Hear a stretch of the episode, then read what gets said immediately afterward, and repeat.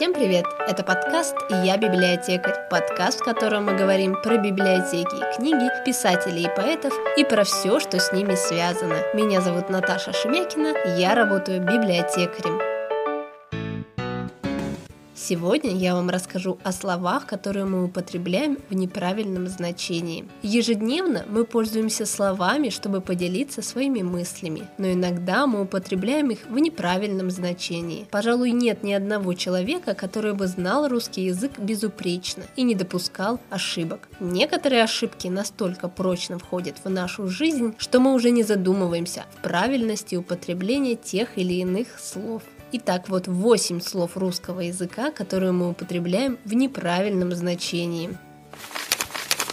Номер один. Аутентичный необычное и модное слово в нынешнее время. Его могут употреблять для того, чтобы подчеркнуть эксклюзивность, исключительность чего-либо. Оно часто фигурирует в интернете, телевизоре, встречается в речах известных людей. Еще можно встретить такие словосочетания, как аутентичное кафе или аутентичный дизайн. В словаре мы можем прочитать единственное значение этого слова – подлинный, исходящий из первоисточника. Что может быть аутентичным? В литературе аутентичным может быть авторский текст, который не подвергался правкам, личные дневники, переписки, рукописи. Часто на каких-либо сайтах нас просят пройти аутентификацию, проверку подлинности пользователя. Не путайте с авторизацией, это предоставление прав определенному пользователю.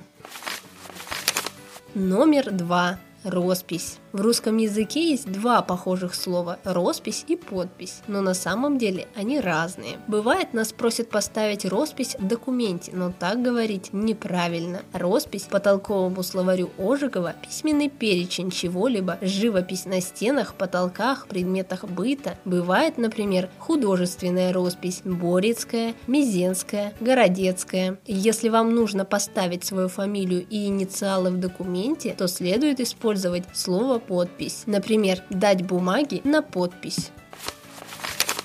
Номер три. Маргинал. В нашей стране это слово используется в негативном, отрицательном смысле. Обычно мы называем таким словом людей без определенного места жительства, некультурных, необразованных или асоциальных. Но это в корне неверно. Маргинал – это человек, попавший в новую среду, но еще не успевший в ней адаптироваться. Маргиналами становятся в результате социальных потрясений, реформ, революций, кризисов. Например, урбанизация, массовое переселение переселение сельских жителей в города превращает вчерашних крестьян в городских маргиналов. Не стоит путать маргиналов с маргиналиями. Маргиналии – это заметки на полях книги или рукописи.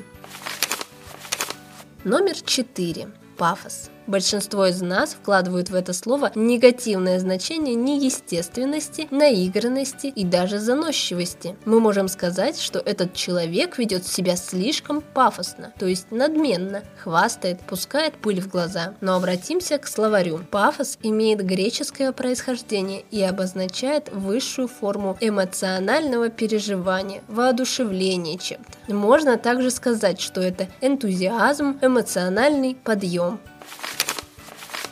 Номер пять. Нелицеприятный. Когда кто-то о ком-то нелицеприятно отзывается, то не стоит сразу хмурить брови и спешить выяснять отношения. Зачастую многие употребляют это слово в негативном значении как неприятный, но истинное значение этого слова не имеет ничего общего с речевыми ошибками большинства. Нелицеприятный человек – это беспристрастная и справедливая личность. Раньше даже было такое слово «лицеприятие», которое означало заинтересованность или предубеждение к кому кому-либо или чему-либо. Да, слова нелицеприятный и неприятный похожи, но нужно запомнить, что нелицеприятная критика – это непредвзятое мнение, а вот концерт или спектакль нелицеприятным быть не может.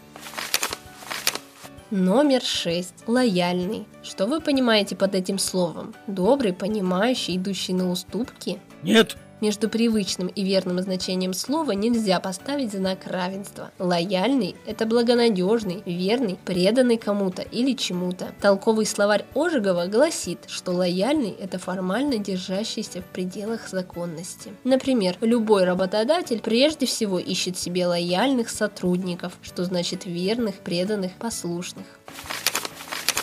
Номер 7. Он гениальный. Ввел всех в заблуждение великий комбинатор Остап Бендер. Послушайте, а как вас звали в детстве?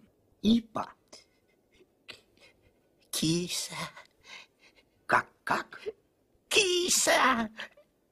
Киса? Конгениально.